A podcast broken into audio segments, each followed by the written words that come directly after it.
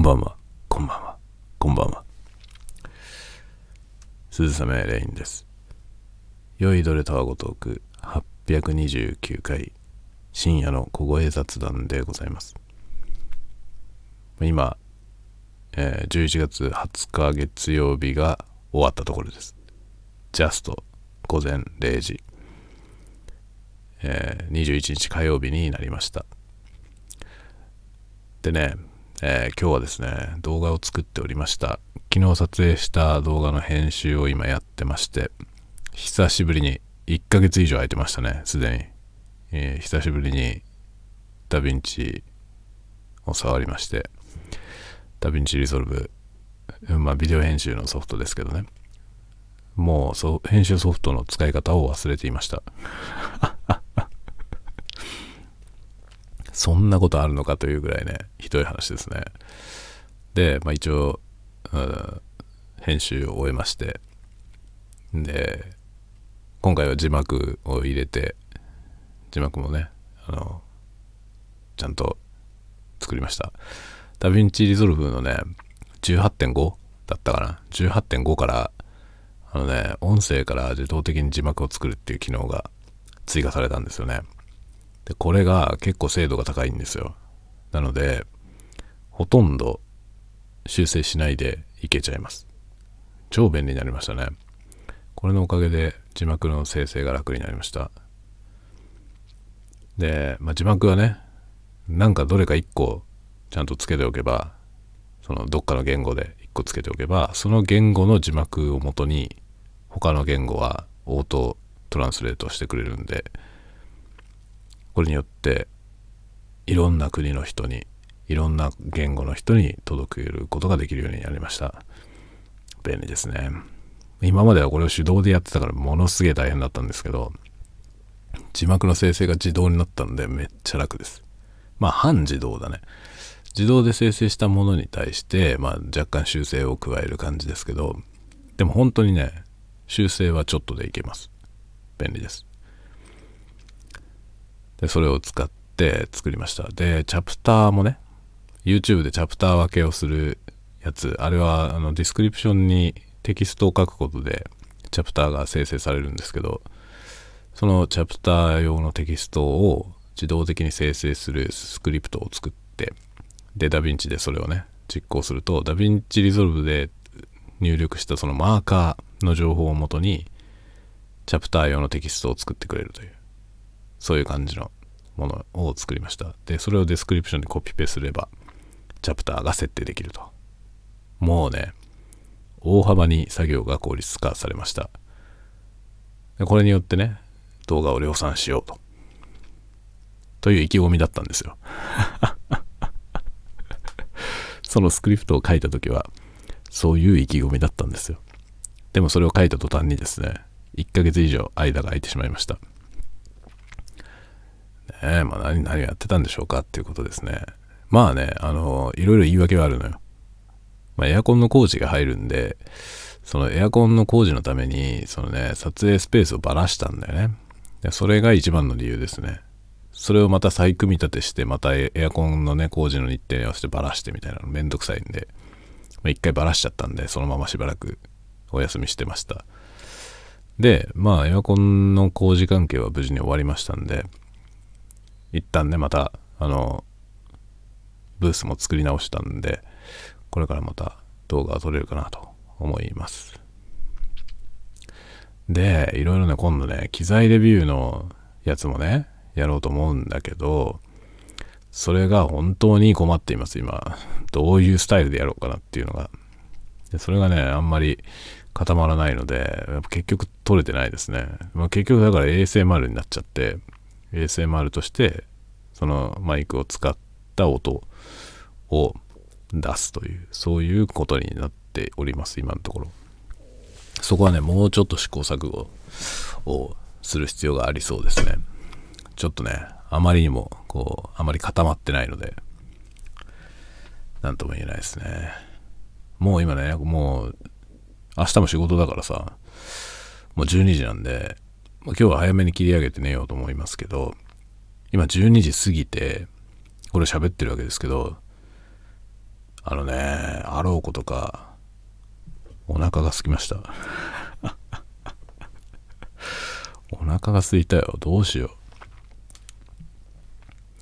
う。お腹が空いてしまったんだけどね。この部屋にある食べ物といえば、マリーぐらいなんだよね。マリー食おうかな。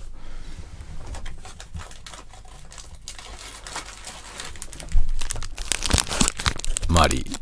知ってますか？マリー。森永のマリー。これね、多分森永、森永のマリーだけど僕が持ってるやつ。これね、森永じゃなくて、森永のオリジナルじゃないと思うな。これはね、どっか外国のお菓子ですよね。それを輸入してるんじゃないかな。ビスケットですね、ビスケット。僕の中でビスケットといえばこれ。ビスケットの代名詞です、これ。マリー。これうまいよね。めっちゃお腹ギューギュー言ってるわ。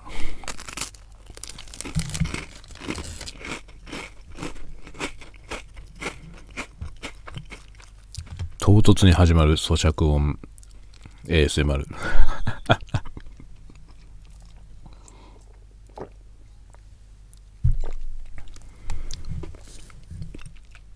うん美味しいねこれ美味しいよね知ってますか？マリー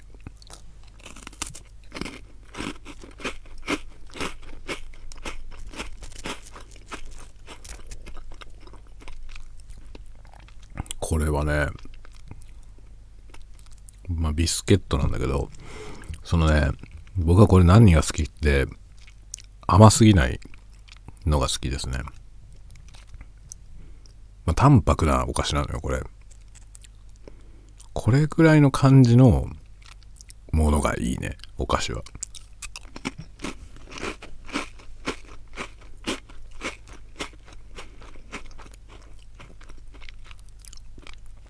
これ多分古くからあるお菓子だと思うんでね。かなりトラディショナルなね、ビスケットだと思いますけど、こういうものがね、なんか、こう、口に合うようになってきたというか、年取ったからなんだと思うんだよね。だから、いわゆるスナック菓子的なものがね、みんななんかくどいんですよ。くどく感じるの。味が強すぎる。味が強すぎたりとか、油が多すぎたりとか、そのような感想を持つようになりましたね。昔は違ったけどね、その、だんだん最近そうなってきましたね。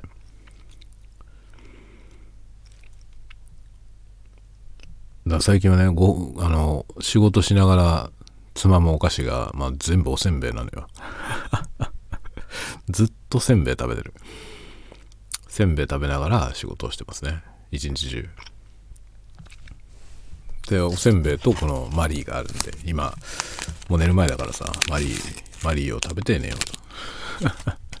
ちょっとおせんべいっていうのもなんかあまりにも重すぎるかなと思って大して変わんないって話もありますけどね。これ美味しい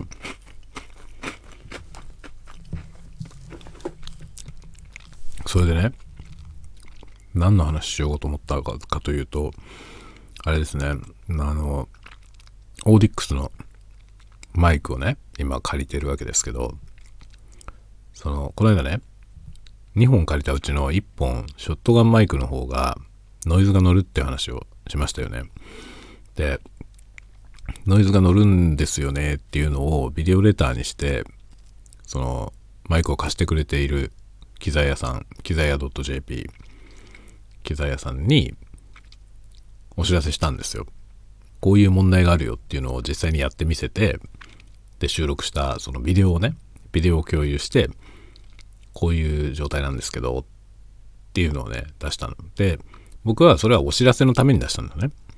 お知らせしようと思って、報告のつもりで、こういう状態でした。で、で、明日、その、荷物をね、出そうと思ってたんですよ。返却の。そしたら、今朝、そのね、僕のビデオデータを見て向こうから連絡が来まして、で、まあ大変申し訳ないということでね、別に僕はさ、その、文句を言ったつもりじゃないのよ。文句言ったつもりじゃなくて、単に報告したんですよね。こういう問題があったよ。で僕は別にそれはそれで良くて。で、もう一本のマイクで十分楽しんだんで、で、期日通りに返そうと思っていたんですよ。そしたらね、その、まあ、せっかくなのに故障したやつ送ってすいませんでしたみたいな話で、で、その正常なやつを改めて送るから、で、期限を1週間延ばすから、そのまま使ってくださいと。って言うんですよ。マジでと思って 別にそういうつもりじゃなかったんで、僕は。クレームを言ったつもりじゃなくて、本当にただ報告のつもりだったんで、ね。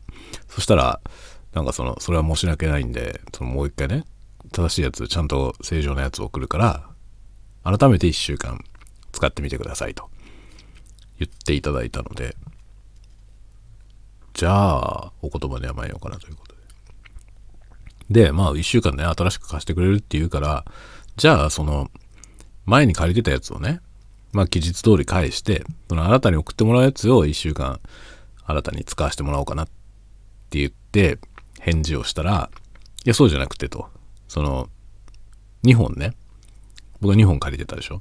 そ2本ね、使ってもらって、その、比較とかね、あると思うんで、その、前に渡してるやつも、故障してるやつも含めて、全部1週間後まで伸ばすから、使ってみてくださいと、おっしゃっていただきました。ので、お言葉に甘えさせていただいてですね あ、そうですか？っていうことでね。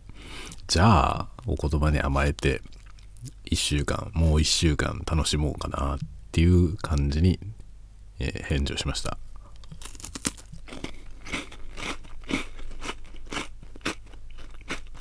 なので、ね、今日出してもらってるんで、多分、あさってぐらいに届くと思いますけど、水曜日から、また、その次の週まで、次の、その次の週の水曜日ぐらいまで、1週間ぐらいまた借りてね、さらになんか、えー、比較素材とか取ろうかなと思ってます。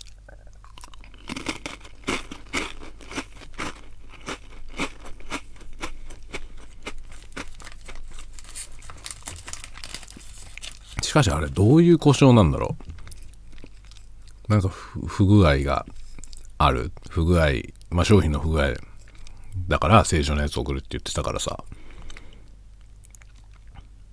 まあもちろん不具合だと思うんだよね。あんな状態がその仕様ですってことはないと思う。だけどあれどうやったらああいう風に壊れるんだろう。あれ、ね、修理できるんだろうかね。多分でも修理できると思うんだよね。その、何らかの、そのね、多分その、接続がうまくいってないだけだと思うんだよね。なんか中中身の、その、例えばハンダがちゃんと繋がってないとか、そういう話だと思うんですよ。その回路をちゃんと直せば、ノイズは出なくなると思うんだけど。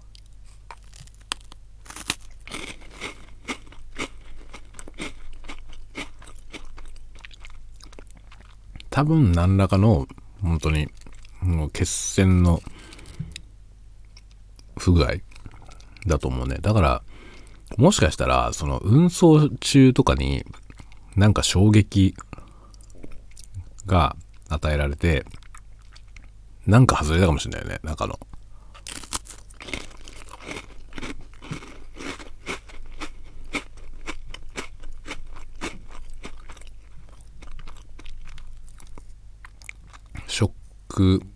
によってなんか起きたっていう可能性があるのかな？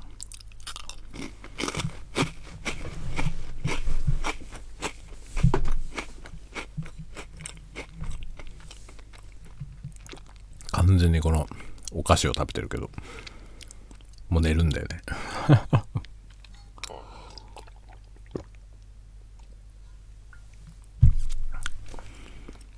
そでまあそのショットガンマイクをね改めて借りてでまた素材取りをしようかなと思っております。そしたらどうしようかね。今日のやつはね、あの、途中までね、その、えー、なんだっけ、えー、M1280B っていうオーディックスのね、借りてるコンデンサーマイクを使って、で、そのマイクのテストみたいな感じだから、それ1本だけで撮ってたんですよ、途中まで。でも、ASMR 的にはやっぱりね、どんなにいい音のマイクでも、モノラルだと物足りないんですよね。もう一本マイク欲しいなっていうことで、で、ルイットのね、ルイットの LCT040 っていう前から持っていたマイクを一本出してきて、それと、その、借りてるオーディックスのね、M1280B をそれぞれ左右に置いて、で、ステレオにして撮りました。なので、まあ、一応比較とか言ってるけどね。比較とか言ってるけど、比較はちょっと難しいと思いますね。右ちゃんと左ちゃんに分かれてるんで、まあ、比較しようともできるけど、でも、比較用の動画ではない。比較用というよりはどっちかというと、普通に ASMR 楽しんでくださいねっていう動画になってます。それを今日アップしました。で、また、ショットガンマイク届いたらね、そういう感じのものを撮ろうかなと思っています。ちょっとね、この間借りてた時に撮ってた動画もね、なかなか自分では結構ね、気に入っていたので、それを、まあ、それはノイズが乗っちゃってるから、ちょっと使えないなっていうところだったんですけど、それをもう一回撮ろうかなと思います。ただちょっと寒くなっちゃったからね ちょっと寒くなっちゃったんで、同じような動画が撮れるかちょっと分かりませんね。そう、それがね、撮れればすごくいいと思いますけど。まあいろいろね、いろいろ考えてることはあって、それをやろうと思っております。あとね、なんかあったかな。特にないか。特にないね。そう、ああ、そう、それでね、あの、また雑談ですけどね。まあ、今日はそんなような感じでビデオとビデオを作ってたんですけど、あの、あさって、水曜日、水曜日ね、また中学校に行きます。中学校で喋ってほしいという話が来てまして、でこんな話をしてほしいみたいなねのが学校側から要望が来ててそれの資料を作ってました今日。でね中学校の中学校で喋ってほしいという話2回目なんですよね。2回目でで今年はねあの、まあ、1個去年1回目は去年行ったんですけど今年は中学校の予定が4つぐらい入ってんのかななんか4校ぐらい行くんですよね。で、今年の一発目が今週の水曜日なんですよ。で、そのね、中学校からのオーダーに、まあ、いつもある、いつもある項目があるんですよね。こういうことを喋ってほしいですっていうオーダーが来るんですけど、その中にあるのはね、将来のために中学生の間にやっといた方がいいことは何ですかというそういう項目があるんですよ。でそれはね僕だけが頼まれてるわけじゃなくていろいろな職種の人が、えー、頼まれてるわけですね。でいろんな職種の人多分おそらくみんな同じオーダーだと思うんですよ僕はねこの項目まあいくつも項目があるんですけどその中のこのね将来のために中学生がやっといた方がいいことっていうこの項目をね、他の人がどんなことを喋ってるのか、ものすごく興味があります。これ。この項目。他の職種の他の大人たちが、この今の中学生に向かって、こういう質問をなんて答えるんだろうか。これものすごく興味がありますね。でも見ることはできないんですよ。他の、他の人がどういう内容で喋ってるかは僕は見ることができないんですよね。僕も出向いて喋ってますからね、同じ時間に。別の教室で。そういう感じなので、見れないわけですよ、他の人のやつは。どういうこと喋ってんだろう、みんな。気になるね。それ以外は大体仕事の話なんですよね。その、喋ってる人自身、まあ僕なら僕が、どのように仕事をしてきたのか、そのキャリアのね、その、今の仕事に就くまでの、そこに至る流れとか、そういう話とか、あとは、今の仕事の、その、なんていうの、あの、一日の様子とか、一日にどんな風に仕事してますかっていうね。まあ朝修行して夕方終わるまでのその流れですよね。どんなことをして一日を過ごしているんですかっていうのとか、あとは、えー、やりがいの話とかですね。今の仕事のなんかどこにやりがいを感じますかとか、なんか苦労苦労話とかね。どんな苦労がありますかっていうようなこと。で、それはさ、まあな、なんとなく予想がつくじゃないですか、みんな。大体ね。どの職種の人であっても。まあ大体そんな感じだろうなって思うじゃない。だけどこのね、中学生へのメッセージですよね。将来のために、中学生の間にやっといた方がいいことは何ですかと。僕は将来のためにってことを考えるのやめろっていう そういう回答です。将来のためにのことをしなくていい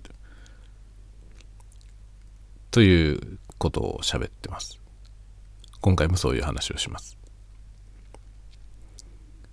中学生ね、だからね。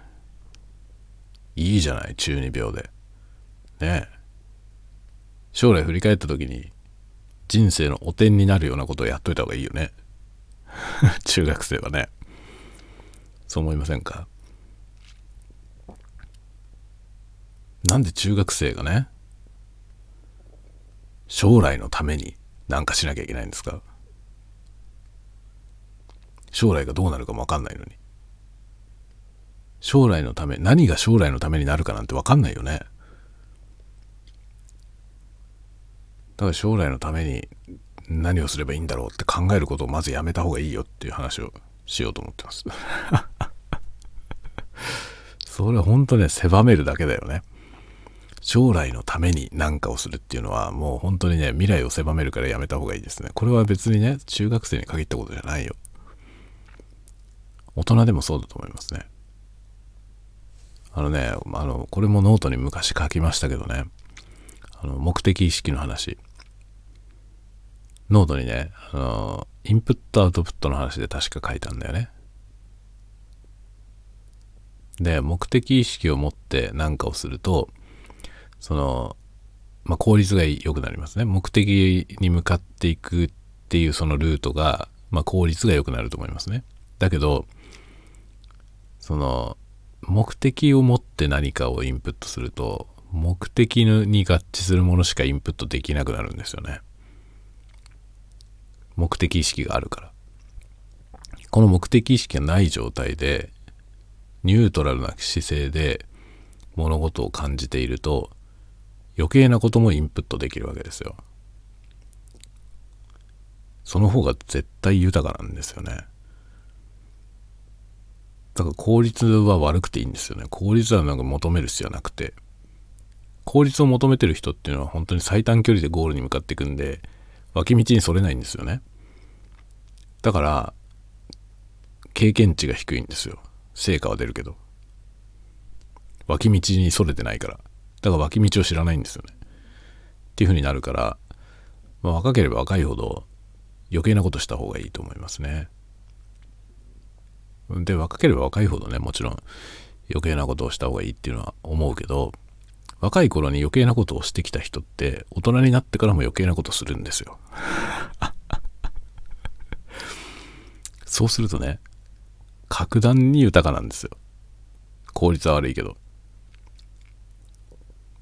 でもね、今もう時代の流れが早すぎて、そのね、将来のことなんてわかんないんですよね、本当に。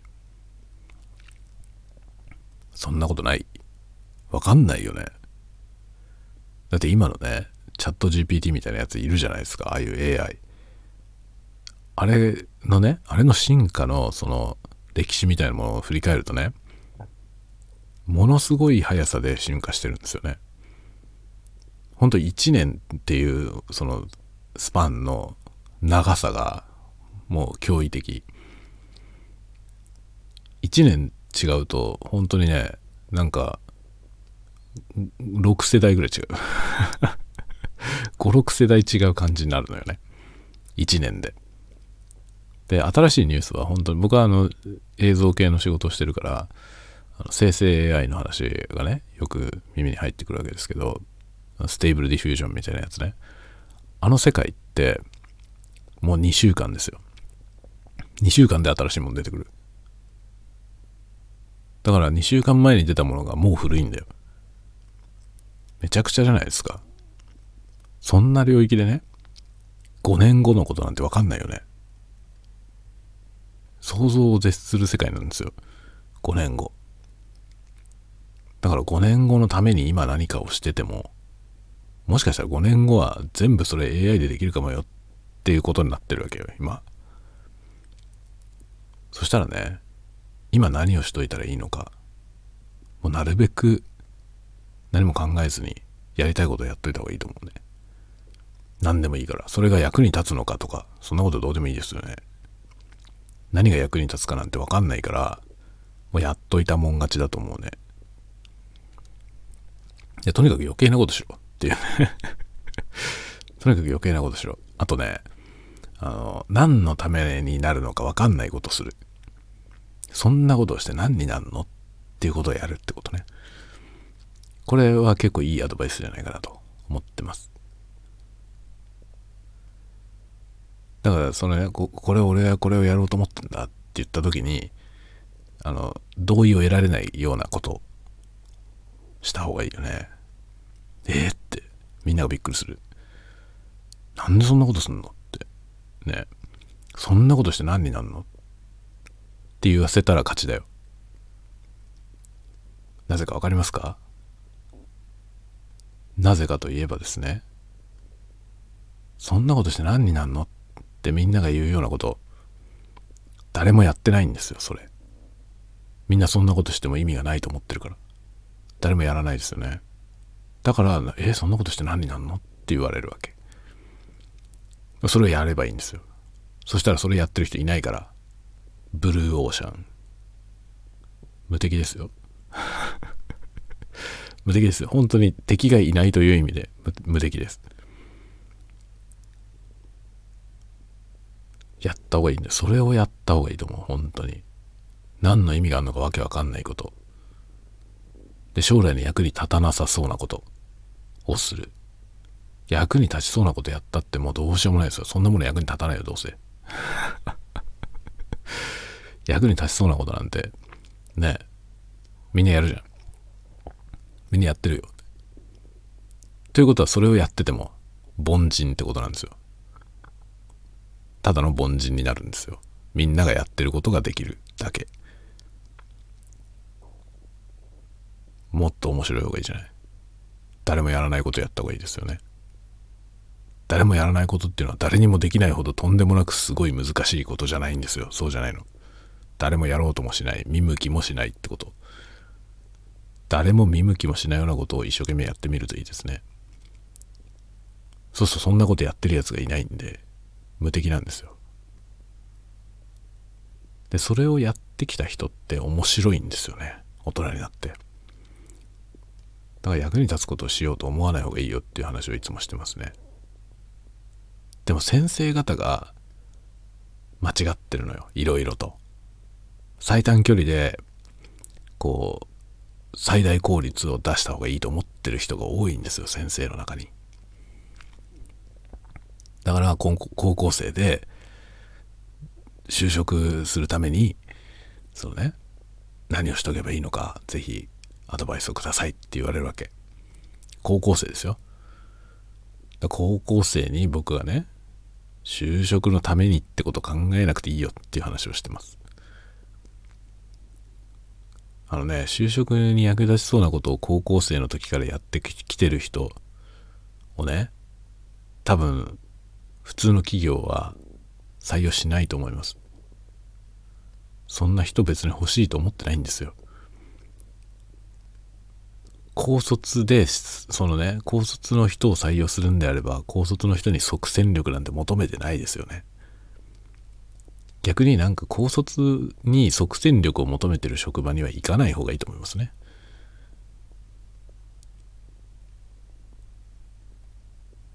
薄いんだよね即戦力になろうとして頑張る人っていうのはね。それしかやってないからね。だから必要なことしかやってないんですよ。必要なことしかやってない人って応用が効かないんですよね。あまりにも経験値が低いんですよね。そのことに先生が気づいてないんですよ。先生が。余計なことをしてない人って経験値が低いということを先生が分かってないのよ。だから僕らみたいなのをね先生が呼んでこう授業で話してくれと。って話になった時に将来のために中学生が何しといたらいいんですかと。それを話してくれと。言われるのよ。だから余計なことしろって話をするんですよいつも。絶対その方がいい。本当に。将来のためになんてことを一切考えずに。やりたいことをすればいいと思うよ。それが将来のためになるんですよ結果として。将来のためにどうしようかって考えるんじゃなくてどうでもいいようなことをやっておくと将来のためになる。あの人生の汚点みたいなね。皆さんにもあるでしょ？黒歴史、まあ、もしかしたら黒歴史ない人もいるかもしれませんけどね。でも黒歴史のない人と黒歴史のある人どっちの方が面白いと思いますか？絶対黒歴史ある人の方が面白いよ。黒歴史っていうのは人生の汚点なんですよね。でそれはその大人になって振り返ったらあまりにも恥ずかしいような話なんですよ。だけどその恥ずかしいことに振り切れて一回やったことがあるということは大きな経験値なんだよね。だから苦笑いしながら「いや黒歴史ですよ」って 葬りたい過去ですよとか言えるわけよ。それがないってことのつまんなさ。ね。効率はいいかもしれませんよ。余計なことしてないから。だけどその恥ずかしいほどのねアホみたいな過去その中二病中二病の過去っていうものがね何の役にも立たないはずがないんですよね。直接的には何何も役に立たないと思うよ。それはただの汚点だと思いますよ。だけどその汚点的な過去を持っているということがそれはね大きな経験値ですよね。余計なことした方がいいんですよ。余計なことはした方がいいし無駄なことをする。一生懸命。でそのねあの何も考えずに本当に感じるままにね好きなことをやるというね。でその結果恥ずかしいことになりなり後で振り返った時に消したい過去になってしまうけど。だけどそれをやったことがあるってことはね本当に大きな経験値なんですよね。それは将来の役に立ってんのよ。その経験があるということが。消したいほどの過去があるってことは役に立ってるんですよ。将来の役に立つことをねこれが役に立ちそうだと思ってやってたらそれしかできないんですよ。本当に。だ本当にお寒いことになるからまあなんなら恥かいときなさいっていうことだよね中学生の時にだから中学生の時にね将来のためにやっといた方がいいことは恥をかくことだよね まあ大いに恥かいた方がいいと思うし大いに失敗した方がいいと思いますねま全力でやって全力でこけるその経験ってでかいよね。絶対やっといた方がいいと思いますね。で、それはさ、やっといた方がいいからやろうって言ってやるもんじゃないんですよ。そうじゃないんだよね。そうじゃなくて、ただブレーキを外せばいいだけですね。誰もが持っているはずの衝動。それを、こう、変にお利口なことにならずに、アホみたいに突き進んでやってみて、アホだったなと。まあ、高校行ったぐらいでね、いやもう中学の時アホだったなと思うってことはさ成長なわけですよね。そのアホを全開でアホなことしないと反省もできないからね。反省すべき過去があるってことはすごいでかいんですよね。やった方がいい絶対に。恥もかいた方がいいし失敗はこいた方がいいし。余計なことはした方がいいですね。そうすると大人になってからもねあの大人になってからも別に怖いものがないよ。多少恥ずかしいことになったってね。まあ大丈夫だよ。黒歴史もあるしって思えるじゃん。僕なんか別にね中学生じゃなくたってずっと黒歴史ですからね。20代も。20代ぐらいの時にね。20代の初めぐらい。20代の前半ですかねいやもう後半になってたなあれ。278ぐらいだね。278ぐらいまで僕黒歴史ですからね。お前黒歴史長えなって感じだけど。 mixi、まだね、僕ね mixi、mixi のね、アカウントがまだ残ってんだけど、ミクシーに汚点的な文章が大量に残ってますよ。闇みたいなやつが。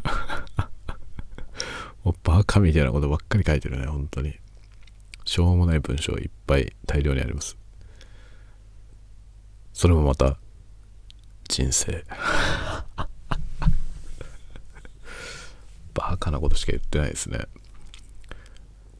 まあ、こんな大人になってしまうことがね、いいことなのかどうかは分かりませんよ。分かりませんけど、間違いなく楽しい人生ではあるね。だからなんか変に、本当先生方にね、本当先生方に話をした方がいいよ、本当はね。だからなんかあんまり効率ってこと言わない方がいいよっていうのは思うね、先生方がね。先生たちもさ、あるでしょ、きっと。黒歴史。ね、中学校のね、中学校で教えている先生。中二病だったことあるでしょう、きっと。その話をすりゃいいんだよね。中学生に。自分が中学生だった時の話を。それが一番多分ね、中学生のためになると思うね。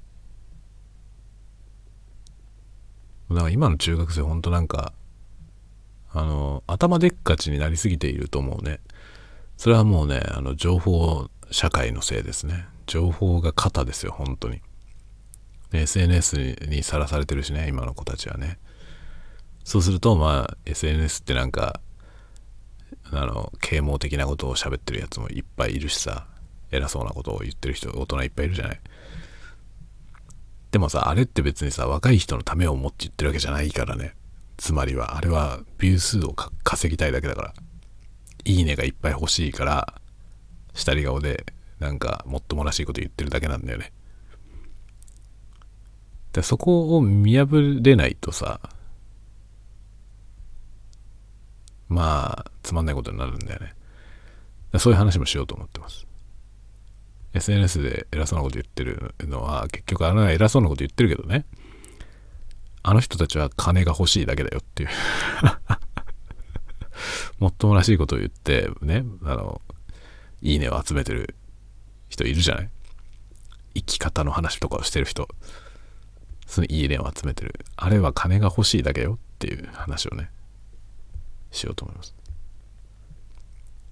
結局金のためにやってるだけだから、大人なんか。そんなのの価値基準で中学生が行動する必要はないんだよ。もっと無駄なことすればいいと思う。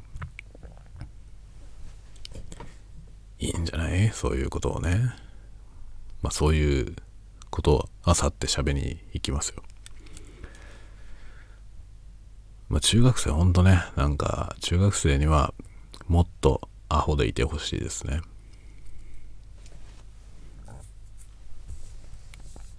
しっかり学んでしっかり世界を広げてその上でアホなことをしてほしいですねお利口である必要はないと思う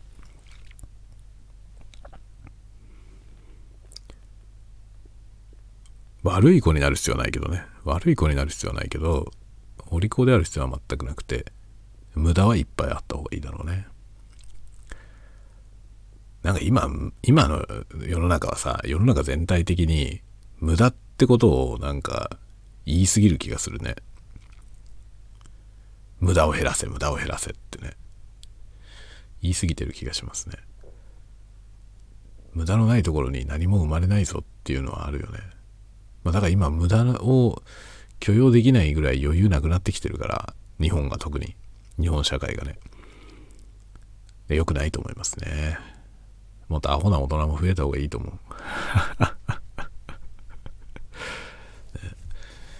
というような話をね、していこうと思ってます。じゃあ、そろそろ今日は終わりにしようかな。久しぶりの、あの、YouTube に上げた ASMR もよかったら覗きに行ってみてください。ではではではではでは。また次回のタワゴトークでお待ちしております。おやすみなさい。おやすみなさい。おやすみ。